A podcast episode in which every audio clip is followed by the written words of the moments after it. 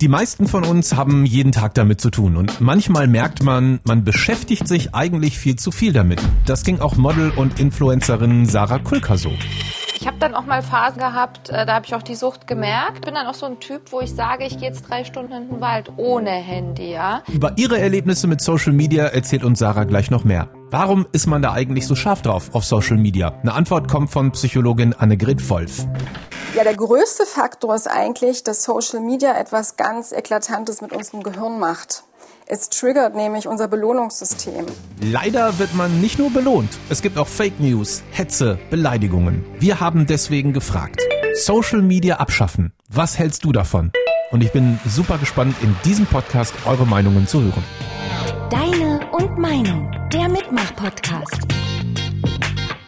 Wie kommen eure Meinungen jetzt hier rein? Ganz einfach. Wir haben die MDR Sputnik App.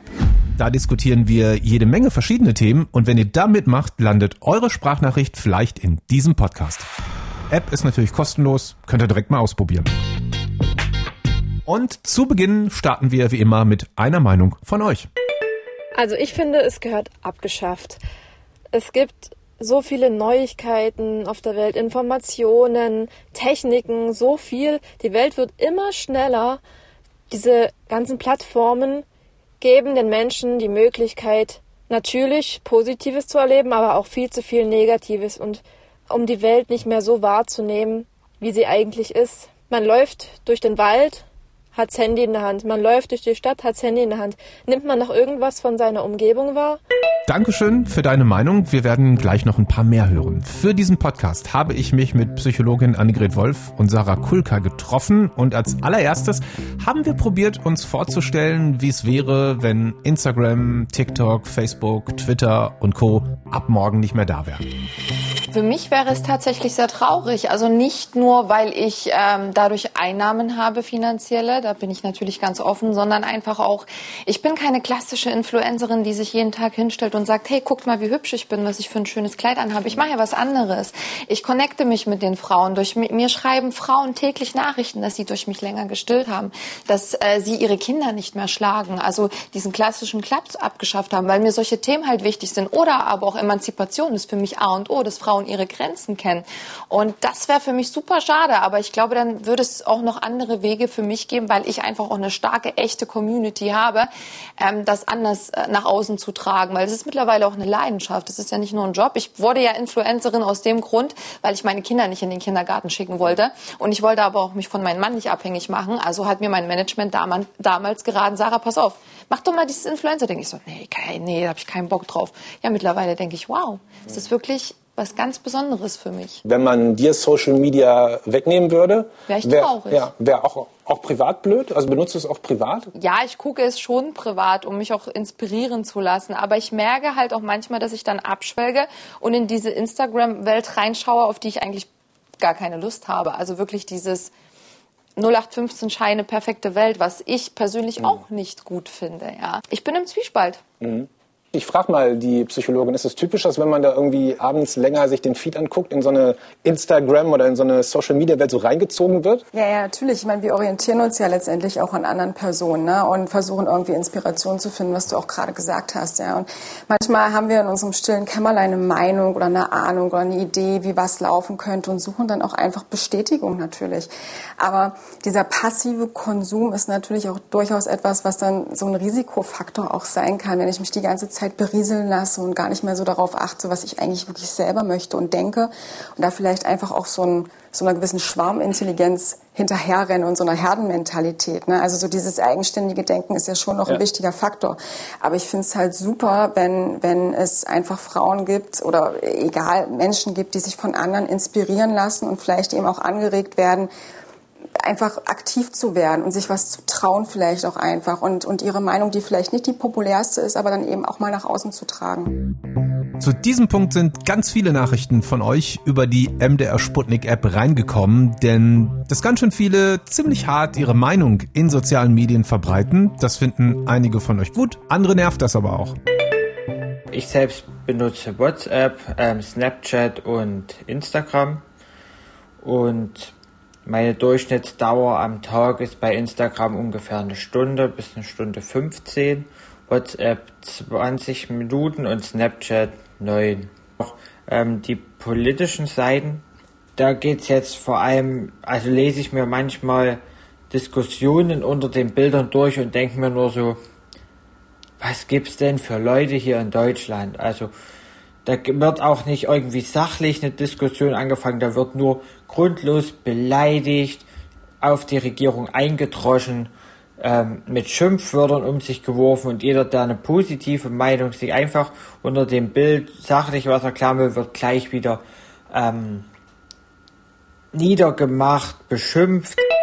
Diese Beobachtung machen tatsächlich mega viele. Wir haben für diesen Podcast eine Meinungsumfrage auf dem Stimmungsbarometer MDR Fragt gemacht. 15.000 Menschen ungefähr haben da mitgemacht, also eine ganze Menge und 88 Prozent von denen finden, dass soziale Medien die öffentliche Meinung stark oder sehr stark beeinflussen.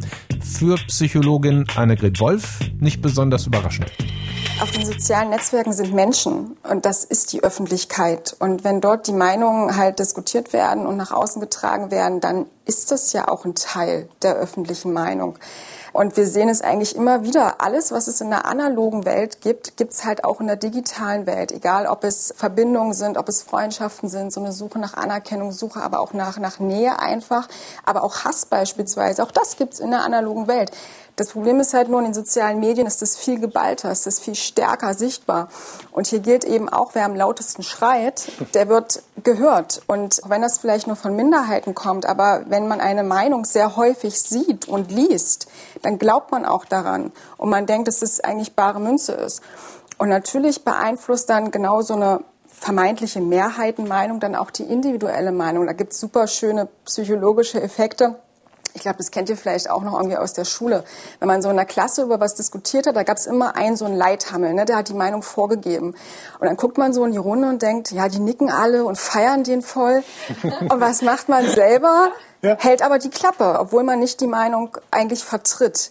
Warum? Weil man befürchtet, ausgegrenzt zu werden. Mhm. Ne? Und das zeigt sich, also Leute, die, die auch auf Social Media das, äh, also im Grunde wirklich Verbindungen suchen, die nicht einsam sein wollen, suchen ganz gezielt nach Hinweisen, was die Mehrheitsmeinung sein könnte und halten aber ihre Meinung in der Stille. Deswegen nennt man es auch Schweigespirale. Und das sehen wir aber auch in der analogen Welt. Wir gucken erstmal, gab es da schon eine positive Bewertung? Und dann erst geht das in so einen Flow rein. Wir bewerten dann mit, wir kommentieren mit, aber wir müssen erst mal gucken, ist das überhaupt etwas, was mehrheitsfähig sein mhm. kann? Und da können wir dann mitlaufen. Und dann löst das so eine ganz große Welle aus, vor allem aber auch an positiven Kommentaren. Mhm. Wie ist es eigentlich, so einen Kanal am Laufen zu halten? Du hast gerade gesagt, du hast, zwei, du hast irgendwie 200.000 Follower so um den Dreh. Ich glaube, ein bisschen mehr ja, ein bisschen mehr. Die wollen ja auch irgendwie was geboten bekommen. Ja. So, ja. Was machst du denn, wenn du jetzt mal irgendwie, wenn gerade nichts bei dir passiert im Leben? Wichtig ist es einfach, für mich mittlerweile ist mir bewusst geworden, je ehrlicher ich bin, und je unverstellter ich bin, was ich vor zwei Jahren noch nicht so war wie heute, wenn ich einfach nur irgendwas quatsche, als würde ich mit meiner Freundin quatschen, das ist im Prinzip egal, was ich sage. Die Leute mögen das. Hauptsache, ich bin ehrlich dabei. Aber natürlich sind mir einige Themen sehr wichtig, die auch immer wieder zu erwähnen, ja. Ähm, und die ziehe ich dann irgendwie mal raus. Ich bin ein Gefühlsmensch. Ich quatsch sowieso gerne und viel den mhm. ganzen Tag. Ich bin prädestiniert dafür, mir das Handy vors Gesicht zu halten und irgendwas zu erzählen, ja. Also von daher ähm, es passt das schon ganz angenehm für mich und ich habe immer irgendwas. Also diesen Druck, jetzt irgendwie ein schönes High-Gloss-Foto machen zu müssen oder ich so, habe mir den Druck ab. Doch, es war damals, ja, ich habe okay. mir das jetzt weggenommen und seitdem ich mir das weggenommen habe, läuft mein Kanal viel besser, ich laufe viel besser. Also damit, ich, ich mir macht es mehr Spaß. Ich will mir da keinen Druck mehr machen, obwohl natürlich immer im Hinterkopf ist, wenn du jeden Tag live, äh, live bist beziehungsweise präsent bist, desto mehr steigert das deine Reichweite, die Storyviews gehen höher, das, dann wird deine Gage höher, wenn du eine Werbung machst, ja, etc. Ja, aber mir ist das jetzt mittlerweile auch egal, weil ich merke, du kommst dann auch an einen Punkt und in erster Linie will ich auch, ähm, wie gesagt, auch für meine Kinder da sein. Mhm. Ne? Und ähm, dann für meine Community. Meine Familie ist Priorität mhm. und das muss sich unterordnen. Mhm. Frage nochmal an Annegret Wolf, die Psychologin. Das, was Sarah gerade so aus professioneller Machersicht beschrieben mhm. hat, so dieser Druck liefern zu müssen, mhm. kann mich das selber so unter Druck setzen, dass ich irgendwie denke, ich muss auch so werden wie die? Ja, ungemein. Also wir haben so viele Studien, die zeigen, dass Facebook-Konsum, Social-Media-Konsum, also vor allem wenn der im Übermaß ist, dass das zusammenhängt mit Depressionen, mit geringer Lebenszufriedenheit, mit ähm, Essstörungen beispielsweise auch, ne, was ja auch so diesen Vergleich letztendlich herstellt zu, äh, keine Ahnung, sehr dünnen Menschen beispielsweise, die ein vermeintliches Schönheitsideal irgendwie darstellen. Und der wichtige Faktor ist immer sozialer Vergleich. Es ist bei den ganzen Personen, also gerade auch bei Leuten, die schon eh vielleicht einen geringeren Selbstwert haben, ne, die sich dann da auch noch in dieser Welt befinden und dann auch vergleichen mit diesen Leuten. Und das müssen nicht nur berühmte Leute sein, wo man denkt, die kenne ich eigentlich gar nicht. Es können auch Freunde sein, es kann Familie sein. Immer dann, wenn man irgendwie Highlights in der ihren Leben sieht und dann auf sein eigenes Leben guckt, dann sieht man nur, oh, bei denen läuft alles geil und bei mir läuft irgendwie alles scheiße. Und das passt dann irgendwie natürlich nicht zusammen. Ja, und davon muss man sich dann aber entsprechend lösen, dass eben nicht alles zum Beispiel in deinem Leben perfekt ist. Und deswegen finde ich es auch gut, wenn du sagst, du postest einfach auch mal Sachen, die eben nicht so schön sind, die nicht so gut laufen, einfach zu zeigen, dass es ein reales Leben ist, ja, und eben keine Filterwelt irgendwie, der man sich hingeben muss. Aber du hast es auch gerade so schön gesagt mit Konsument von solchen Posts und von solchen ähm, Seiten wir haben ganz lange von sowas wie Facebook-Depression tatsächlich gesprochen. Es, alle Befunde wiesen darauf hin, Facebook ist schlecht, Social Media ist schlecht für unsere mentale Gesundheit. Nein, nicht wirklich. Es kommt darauf an, wie man konsumiert. Wenn man aktiv ist, also wenn man zum Beispiel aktiv auch mitkommentiert, wenn man mit dir ins Gespräch tritt, wenn man, wenn man versucht eben auch von seiner Seite aus Nähe herzustellen, auch ein bisschen Content created, ein bisschen kreativ ist, dann ist es gut für uns. Dann macht uns das glücklicher. Wir werden auch kreativer. Wir werden auch im Alltag viel produktiver beispielsweise. Also das wirkt sich gut auf uns aus. Aber wenn man passiv bleibt, stiller Beobachter ist und das einfach nur auf sich einwirken lässt und dann so einen Kontrollverlust vielleicht auch verspürt über das eigene Leben, dann kommt es zu dieser Depression.